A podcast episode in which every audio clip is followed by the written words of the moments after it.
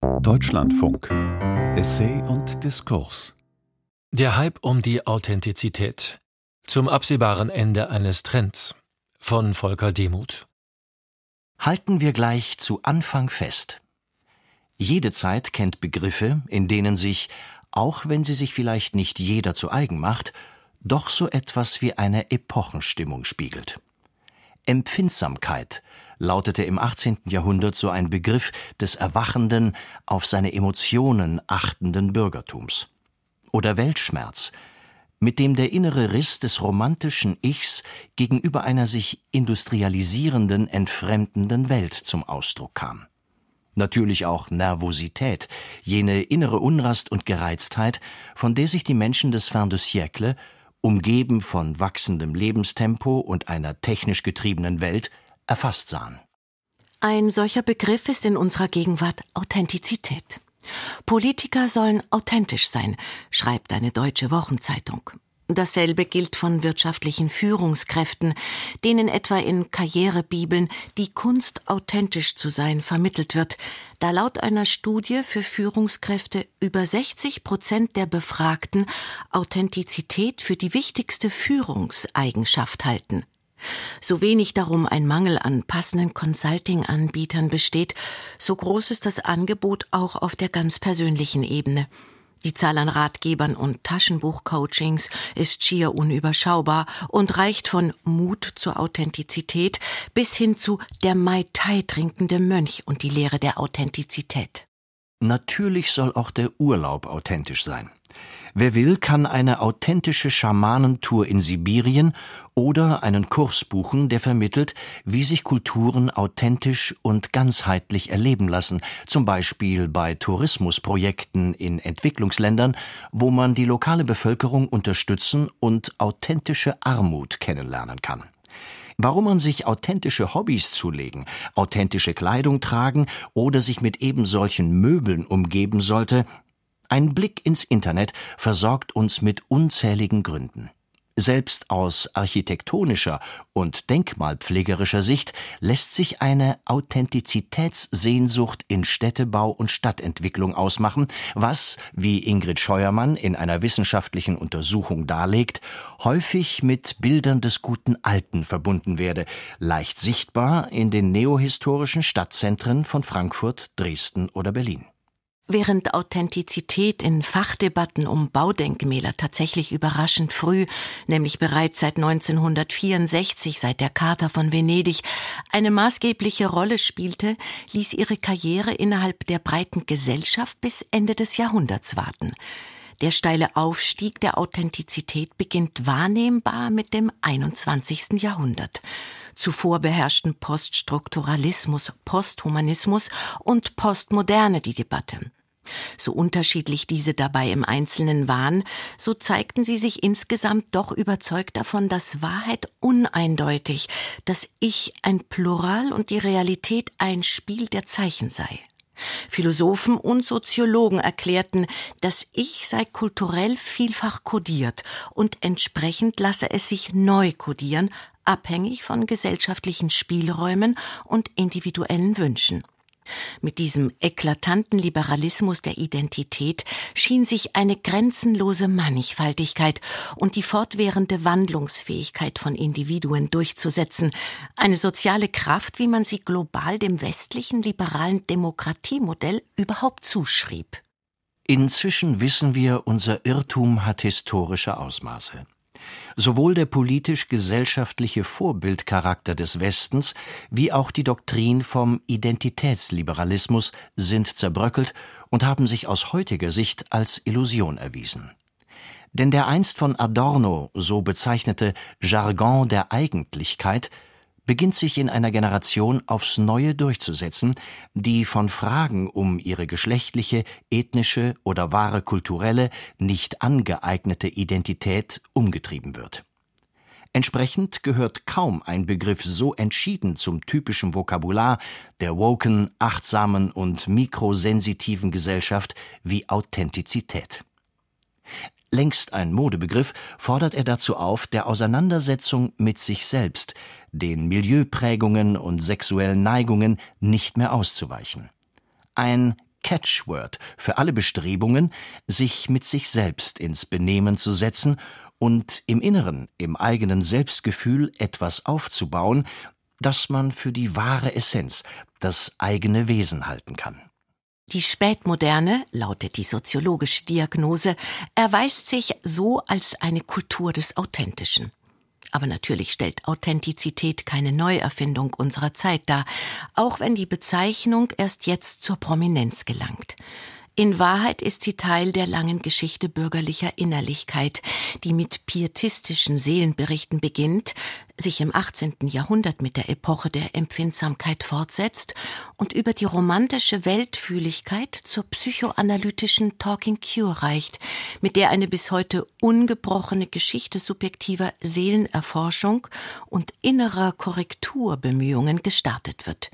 Nicht zufällig nimmt die Psychoanalyse entscheidenden Einfluss auf das, was in den 70er Jahren unter Selbstverwirklichung verstanden wird, dieser etwas nebelhaften Selbstzuwendung, schwanken zwischen drogenindizierter Bewusstseinserweiterung, esoterischem Spiritualismus und einer freien, geschlechterbewussten Sexualität. Was aber ist nun eigentlich gemeint mit Authentizität? Authentisch sein heißt in Kürze, ich bin, der ich bin. Merkwürdigerweise trifft sich das genau mit der namentlichen Definition von Jahwe, dem alttestamentarischen Gott, der bereits im Namen seine Festigkeit und Unwandelbarkeit kundtut. Viel später, im 19. Jahrhundert, hat Nietzsche mit seiner Umwertung aller Werte diese statische Authentizität durch eine dynamische ersetzt. Werde, der du bist. Mit diesem Imperativ sieht sich das moderne Subjekt nun einer Arbeitsaufgabe gegenüber, und sie ist in ihrem Anforderungsprofil nicht zu unterschätzen. Denn Authentizität wirkt als Unterscheidungsmerkmal. Sie fragt nach einem bestimmten Sein, nach dem Sein von Einzelnen. Dabei geht es gerade nicht ums Allgemeine oder große Ganze. Vielmehr kreist der Prozess des Authentischwerdens um das Besondere, das ganz eigene, Singuläre. Wofür die seelische Innenarchitektur mit einer pastellfeinen Palette hauchzarter Unterschiede auszugestalten ist. Die Selbstgestaltung dieser authentizitätsdiversen Einzelwesen bewegt sich zwischen Selbstbetrachtung und Selbstbezogenheit, zwischen Ich-Analyse und Egozentrik. Begleitet wird der Ich-Findungsprozess in aller Regel mit erheblichem Aufwand an Lektüre, Seminaren und Workshops was mit dem jeweiligen sozialen Umfeld intensiv geteilt wird.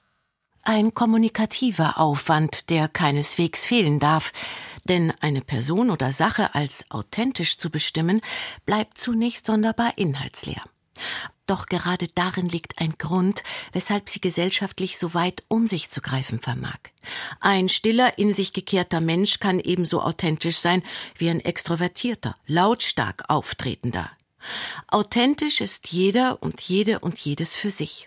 Entweder in der Selbstzuschreibung Ich bin authentisch oder in der Fremdzuschreibung Er, sie ist authentisch. Die Forderung Sei der du bist lässt sich jedenfalls kaum von der Frage unterscheiden, wie man es schafft, authentisch zu wirken, auf andere und auf sich selbst. Ziel der Selbstfindung moderner Subjekte ist es, einen Punkt zu erreichen, wo man an etwas zu glauben beginnt, das als ursprüngliches, wahres, echtes Selbst vorgestellt wird obwohl Authentizität insofern zwischen Unbestimmtheit und Zuschreibung erheblich schillert, stattet sie moderne Subjekte doch wirkungsvoll mit einem hochgradig individualistischen, dazu positiven Persönlichkeitsmerkmal aus. Ganz ähnlich verhielt es sich mit früheren Konzepten des Selbst, beispielsweise jenen von Originalität und Genialität, verbunden im 18. Jahrhundert in der Person des Originalgenies. Dieses verband Erfindungsgabe Gabe mit Eigenschaften des Erneuerns. Heute würde man sagen mit disruptiver Schöpferkraft, mit kreativer Zerstörung. In der Folge kultiviert in Gestalt des antibürgerlichen Dandys, des extravaganten Bohemiens, im modernen Künstler oder visionären Unternehmer. Und der Blick darauf macht einen markanten Unterschied deutlich. Dermaßen ambitioniert nämlich ist Authentizität ersichtlich nicht. Weder geht es darum, etwas Besonderes zu schaffen, noch etwas Einzigartiges zu sein. Worum es geht, ist ein vergleichsweise niederschwelliger Anspruch. Man braucht nichts Außergewöhnliches, man soll einfach nur man selbst sein. Es reicht, eine Version von Ich zu sein, welche die Gesellschaft der Mitte und einer kollektiven Gleichheitsnorm bevorzugt und normativ auszeichnet. Um mit sich im Einklang zu sein, bedarf es keiner Sonderleistung. Ein gewisses Mittelmaß reicht auch schon aus. Folglich geht es hier keinesfalls, wie ein anderes gesellschaftliches Schlagwort verlangt, um Selbstoptimierung. Gleichwohl strebt nach Anerkennung, wer sein authentisches Ich selbst herstellt. Authentizität ist eine Gestaltungsnorm, wertvoll gleichermaßen im öffentlichen baulichen Raum wie bei der Selbstgestaltung. Und wenn die Frage lautet, wer bin ich wirklich? Wer bin ich in Wahrheit? Dann wird nach etwas Substanziellem gesucht, nach einem festen Wesenskern, was nahelegt, dass Authentizität eng mit Vorstellungen einer Wesenslehre einhergeht. Dieser sogenannte essentialistische Denkrahmen fasst eine Vorstellung von Individuen ein, deren Ziel darin liegen sollte, ein Wesen und also mit sich eins zu sein, ohne Widersprüche, Sprunghaftigkeit, innere Zerrissenheit. Das Streben nach Authentizität kommt der Suche nach der eigentlichen, wahren Selbstsubstanz, dem mit sich selbst übereinstimmenden Ich gleich. Das unveränderliche Wesen des Schwarzseins, Linksseins, Schwulseins, Deutschseins, Frauseins, Muslimseins kommt dabei einer quasi metaphysischen Behauptung gleich. Das eigene intime Sein wird zum Sehnsuchtspunkt. Nicht irgendwelche öffentlichen sozialen Rollen, professionellen Haltungen oder situativen Erscheinungsweisen. Um das zu erreichen, versucht man auszuschließen, was an einem selbst unverständlich, mehrdeutig, auch unberechenbar ist. Authentizität können wir nun zusammenfassen, ist ein Vereinfachungsschema. Führen wir uns dazu noch einmal für einen Moment den radikalen Gegenentwurf vor Augen, wie er bis zum Ende des 20. Jahrhunderts die Debatten beherrschte. Individualität schien als feste Substanz geradezu pulverisiert. Das ließ sich auch schon an den hochkomplizierten Begriffen ablesen. Baudrillard sprach vom fraktalen Subjekt, vom Ich-Simulacrum. Donna Haraway erklärte die Cyborgisierung zum Ideal, mit der sich bisher eiserne Grenzen zwischen Mensch und Technik, Mensch und Tier auflösten. Auch ein postkolonialistisches Element wurde aktiv. Der französische Schriftsteller Edouard Glissant etwa lehnte es ab, Identität aus einer kulturellen Wurzel zu definieren, anstatt aus einem hundertfach verästelten Rhizom. Und innerhalb der Kunst wurde die Idee eines originalen Werks und eines singulären Schöpfers begraben und an dessen Stelle Sample, Remix, Remake, Pasticcio gesetzt. Wie sehr entlastet dagegen der heutige Authentizitätskult von all diesen vertrackten Theorien, von der postmodernen ins extrem gesteigerten Kompliziertheit des Ichs. Das Vereinfachungsschema Authentizität, die Authentizitätsrevolution, behauptet den Vorrang. Falls der Schein nicht trügt, denn ganz so einfach stellen sich die Dinge bei näherem Hinsehen dann doch nicht dar. Um das zu erkennen, erweist sich folgende Frage als hilfreich. Was ist die geschichtliche Problemlage, für die Authentizität eine gesellschaftliche Lösung bieten soll? Wer erklären will, warum sich die Leitidee vom Ich so radikal verändert hat, muss vor allem drei Faktoren in Betracht ziehen. Da ist zunächst der mediale. Einerseits nämlich ist es im digitalen Raum nicht schwer, andere Ich-Gestalten zu erfinden und sich mit gefilterten und gemorften Images und Alternativbiografien in der virtuellen Welt zu präsentieren. Damit wird die hybride Persönlichkeit etwa auf sozialen Plattformen zur ganz konkreten Erfahrung. Zum anderen hat die Selfie-Generation typischerweise ein vordringliches Interesse am Self, dem mit jedem neuen Handyfoto für den Bruchteil einer Sekunde aufscheinenden geheimnisvollen Ich. Das Smartphone verschafft den tausendfachen selbstgemachten Blick auf sich selbst. Doch leider bleibt er, ob auf Facebook, TikTok oder Instagram, äußerlich und irgendwie immer ein Akt der Selbstdarstellung und nicht des Selbstseins. Wie aber erreicht man das innere, unverstellte Ich?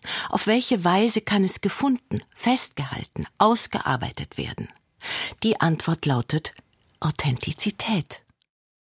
Den zweiten Faktor könnte man als verschärfte Moderne bezeichnen. Sie wird erfahren durch Mobilität, Flexibilität, Globalität, was sich in Form einer zunehmenden Destabilisierung einer verlässlichen Selbstwahrnehmung auswirkt. Die Dinge sind ständig anders, und damit bin auch ich ständig anders. In dieser Situation sehe ich mich mit der Frage konfrontiert, wie schaffe ich es, mich in der rasant verändernden Welt mit ihrem unausgesetzten Anpassungsdruck nicht gänzlich zu verlieren? Wiederum lautet die Antwort Authentizität. Den dritten Faktor stellt das wirtschaftliche Umfeld dar. Denn für die neue Identitätskultur bildet der wachsende Wohlstand die ökonomische Grundlage. Der Lebensstil von Authentizität ist ja durchaus kostspielig. Außerdem verlangt er ein beträchtliches Budget an freier Zeit. Um im Fortgang des Lebens sein wahres Ich finden oder herausmodellieren zu können, ist Selbstbeobachtung, Fremdanleitung und viel Selbstgestaltungsaufwand vonnöten. Im Stil, im Sprechen, im Benehmen, im Wertesetting, in den sportlichen Aktivitäten um sich nicht selbst zu verfehlen, um echt, unmittelbar, unverstellt zu werden und zu wirken, dafür gibt es flächendeckend Awareness-Berater, Atemseminare und Selbsterfahrungskurse. Das alles ist nicht umsonst. Doch ohne Möglichkeit, authentisch zu werden, hängt man in einer geschichtlichen Phase in der Luft, wo Pflichten und allgemeine Erwartungen an Kraft einbüßen, hingegen schier grenzenlose Angebote und Wahlmöglichkeiten die Gesellschaften und Individuen in ihrem Handeln anreizen und bewegen.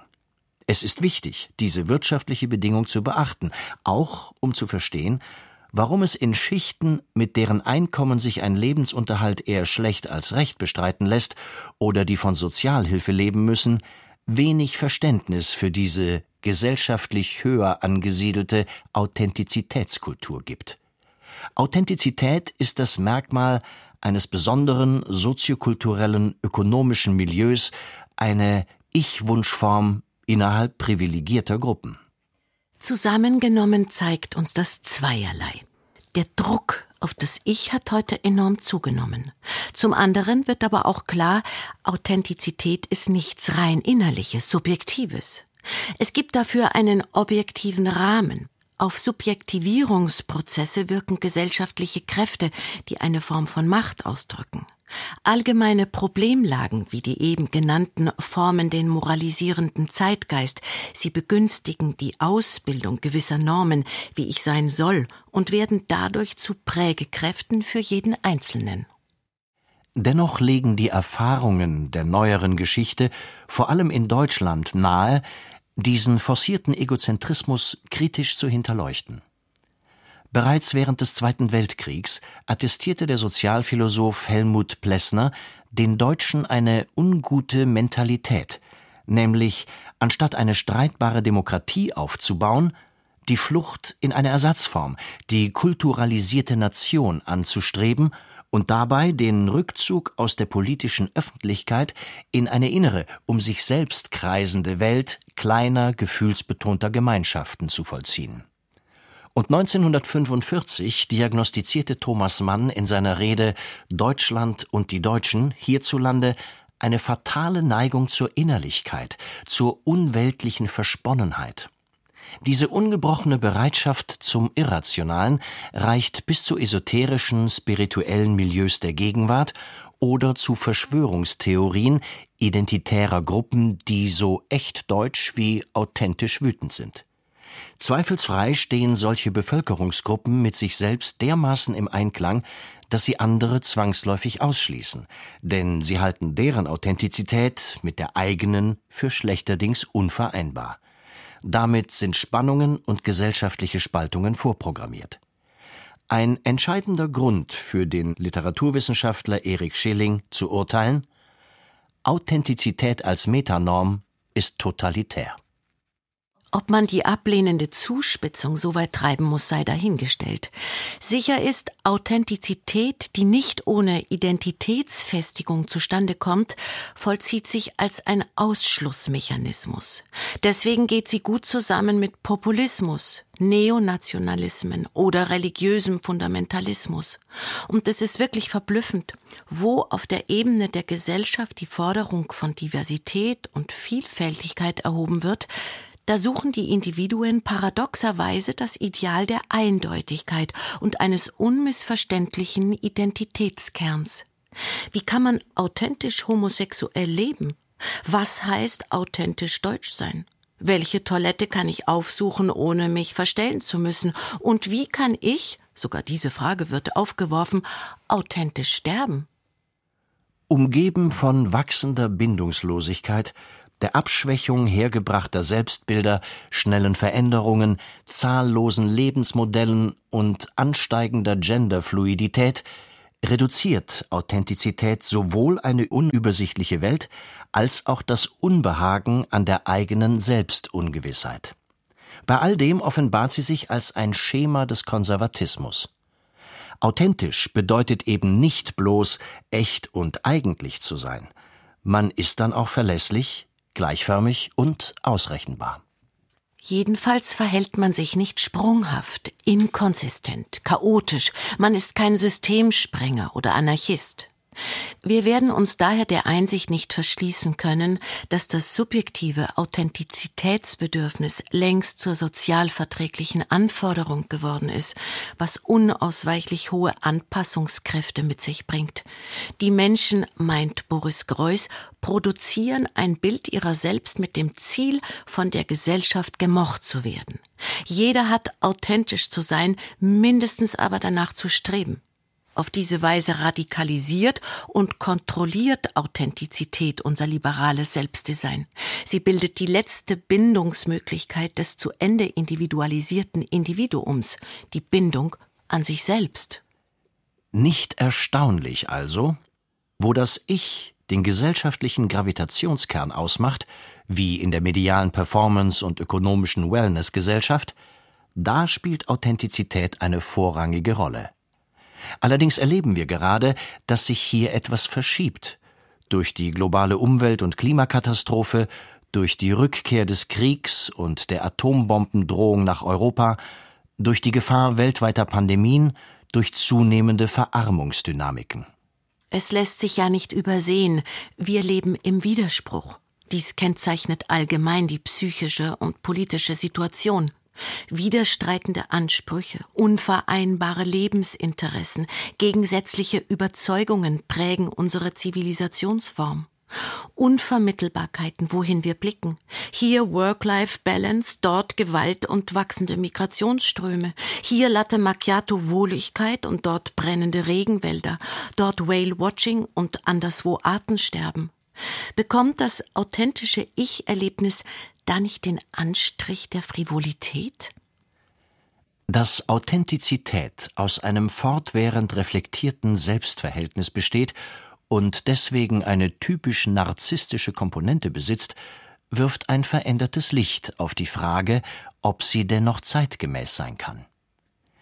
Wie konventionell angepasst ist derjenige, der sein Ego eifrig mit den feinen Unterschieden des Authentischen aufpäppelt, wie selbstzugewandt und letztlich bequem stellt sich eine selbstidentische Sehnsucht dar, wo es scheint, als müssten wir die Welt neuerdings wieder vom Krieg her denken, als nicht beendeten Krieg gegen die Natur, als reale Handels- und Militärkonflikte, als Ringen um machtpolitische Einflusssphären, deren Akteure wieder unverhohlen nach kolonialistischer Vormacht und hegemonialen Abhängigkeiten streben. Die agonale Energie ist unverkennbar zurück auf der Weltbühne. Vor diesem Hintergrund stellt Authentizität sich als die unpolitische, gänzlich private Form von Identität heraus. Der harmonische Bezug zu sich ist zum Teil auch Selbstkonsum. Ich genieße mich selbst. Diese spätmoderne Selbstbezogenheit wirkt im Umfeld global sich überlagernder Menschheitsprobleme geradezu biedermeierhaft und wie aus einer anderen Zeit. Doch die großen Ferien Europas von der Geschichte gehen zu Ende, kommentiert Regis Debray die neue Lage. Tatsächlich stehen wir nicht allein in Europa vor überragenden geschichtlichen Aufgaben. Hilft es da, ins eigene Ego abzutauchen und wie in einem großen kulturellen Strudel um unser vermeintliches Wesen zu kreisen? Wohl eher nicht, denn durch Authentizität bringen wir nicht die Probleme zum Verschwinden, durch Authentizität bringen wir nur uns selbst als politische Personen zum Verschwinden. Ist Authentizität demnach ein Verdrängungsmechanismus? Dient sie privater Ich-Bezogenheit mit der Folge, dass man öffentlichen Herausforderungen aus dem Weg geht? Wenn dem so wäre, trüge das Authentizitätsverlangen dazu bei, soziale Ungleichheit und globale Zerstörung weiter zur Entfaltung gelangen zu lassen. Solange alle, meint dazu der Wiener Philosoph Robert Pfaller, nur darüber nachsinnen, was sie sein wollen, kommen sie nicht mehr dazu zu überlegen, was sie haben wollen. Und ist unbedingt hinzuzufügen, worum sie sich kümmern sollten, damit die Aussicht auf eine lebenswerte Zukunft besteht. Ist es richtig, in Authentizität nicht einen Teil der Lösung, sondern eine maßgebliche Quelle der Problemverschleppung zu erkennen? Dann liegt der Abschied vom Tanz mit sich selbst nahe. Doch was wäre die Alternative? Sich zurücknehmen, das eigene Selbstdesign hintanstellen, um stattdessen die Verantwortung für ein Kollektiv zu übernehmen? Gewiss ist, sich aus der Norm von Selbstbezogenheit zu lösen, fällt alles andere als leicht. Es setzt nämlich voraus, den Primat des Ichs aufzugeben. Dafür gesellschaftlichen Belangen und dem Erhalt unserer Lebensgrundlagen den Vorrang einzuräumen. Etwas, das ohne Umwertung individualistischer Werte, ohne die Umstellung von übersteuerter, subjektiver Selbstzuwendung zu verantwortlicher Weltgestaltung nicht gelingen wird. Statt Design des authentischen Selbst braucht es das Engagement an der gemeinsamen Zukunft.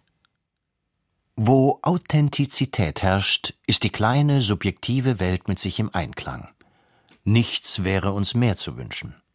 Nur angesichts unserer heutigen Situation hängt der Harmonie stets etwas Unehrliches, Verdrängendes an.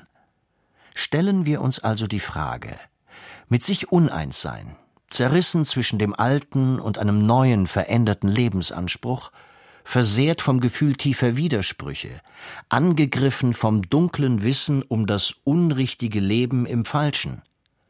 Trifft das nicht viel genauer die psychopolitische Lage, in der wir uns heute wiederfinden? Das Leben nicht im Einklang, das Leben in der Revolte, ist es nicht längst wieder angesagt? Der politisch-philosophische Zeitbeobachter Charles Taylor war es, der noch vor 15 Jahren vom Age of Authenticity sprach. Doch so wie es damals gesellschaftliche Umstände gab, die diese Beschreibung rechtfertigten, so sprechen heute ernsthafte Gründe dafür, dieses Zeitalter zu beenden. Halten wir also fest. Jede Zeit hat ihre Epochenbestimmung. Doch ist jene der Authentizität an ihre historische Grenze gekommen. Und nach allem, was wir heute an gesellschaftlichen, politischen und ökologischen Verschärfungen sehen, müssten wir uns davon leiten lassen, wieder mehr über Verantwortung, Erwachsenheit, Widerstandskraft, Unangepasstheit zu sprechen.